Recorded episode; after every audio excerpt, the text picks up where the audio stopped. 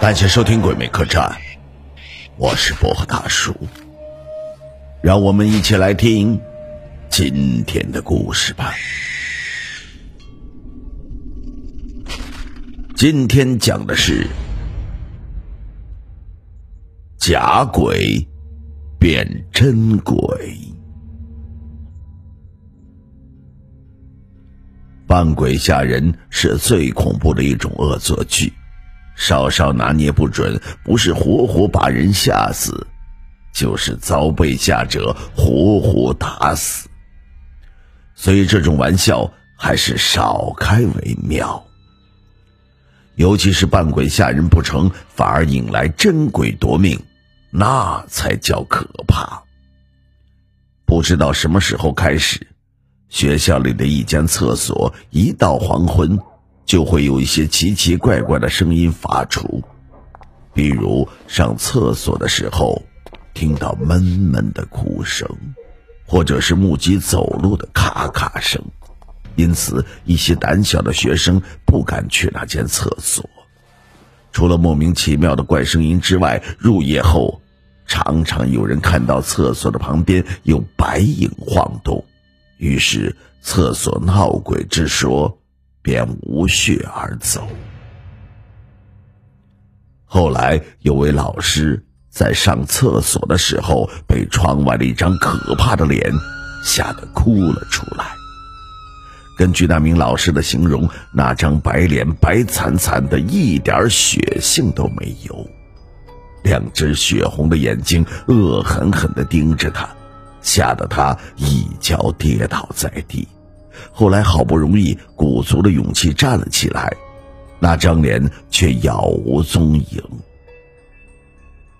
不过校方的解释说，那是一些变态者偷偷的潜进厕所旁边偷窥，要学生们最好结伴去上厕所，以防不好的事情再次发生。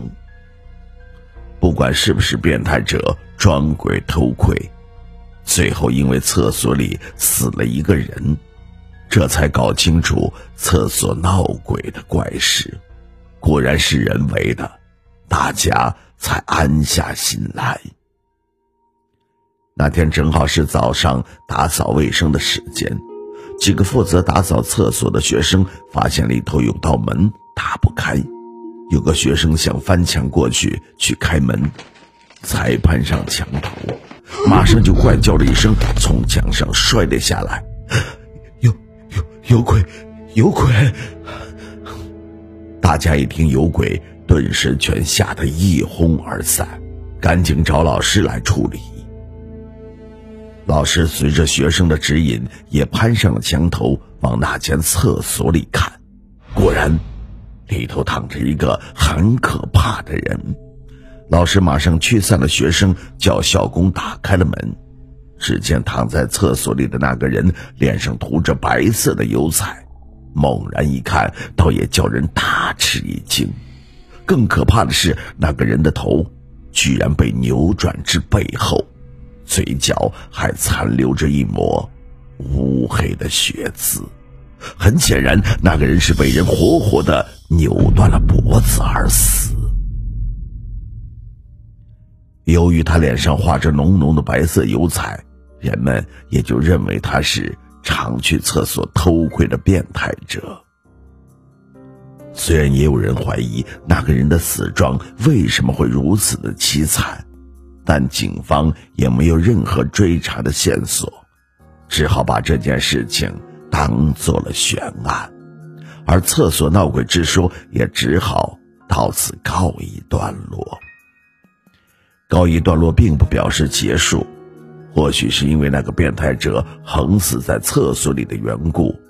过了几个月，那间厕所真的发生了闹鬼的怪事。刚开始，那间厕所因为曾经发生过的命案而封闭过一段时间，后来因为学生的要求，又重新打开启用。重新使用的前几个月，倒也没有发生什么事情，顶多就是学生进去的时候会觉得里面有些阴森，好像装有天然冷气似的。后来慢慢传出一些怪闻，比如说厕所的门明明已经上锁，却会无缘无故的打开，或者是有人在上厕所时，忽然被人重重的捏一下屁股，可是回头却看不到人。这些事情发生后，吓得学生都不敢再去那间厕所。我怎么这么倒霉？全校那么多学生，怎么偏偏让我给碰上？小鹿想起那件撞鬼的事情，心里头还是有点惊悸。之前，小鹿就已经听说那间厕所里有些怪事，所以他去上厕所的时候，心里也是觉得有些毛毛的。所以他每次都是和同学们一起去，因此也没有那么害怕。你先上吧，我在外面等你。小鹿的同学好心的让小鹿先使用厕所，小鹿点点头，便走了进去。一开始，小鹿也不觉得有什么异样。过了一会儿，忽然觉得身后传来一阵森冷的寒意，同时感觉有人在偷窥他，令他毛骨悚然，微微的不大自在。当时小鹿也不敢多想，只想赶快的离开厕所，三两下就穿好了衣服。忽然，他的背后被人拍了一下，小鹿不加思索的转头去看，顿时眼前的景象吓得他尖叫出声。小鹿一转头，只见一张白惨惨的脸孔居然贴在墙壁上，冲着他咧嘴一笑。这一笑可吓飞了小鹿的三魂七魄，手忙脚乱的打开了门，一个箭步就要往外冲。就在这个时候，小鹿只觉得头皮一紧，吓得他哭叫了起来：“不要抓我的头发！不要抓我的头发！”等在外面的同学被小鹿的举动吓了一大跳，抬头一看，却见小鹿的身后站着一个人，也吓得哭了起来。这两人的一哭叫，小鹿身后的人顿时消失不见。消息传出后，那间厕所再度被封了起来，若干年后就被拆掉了。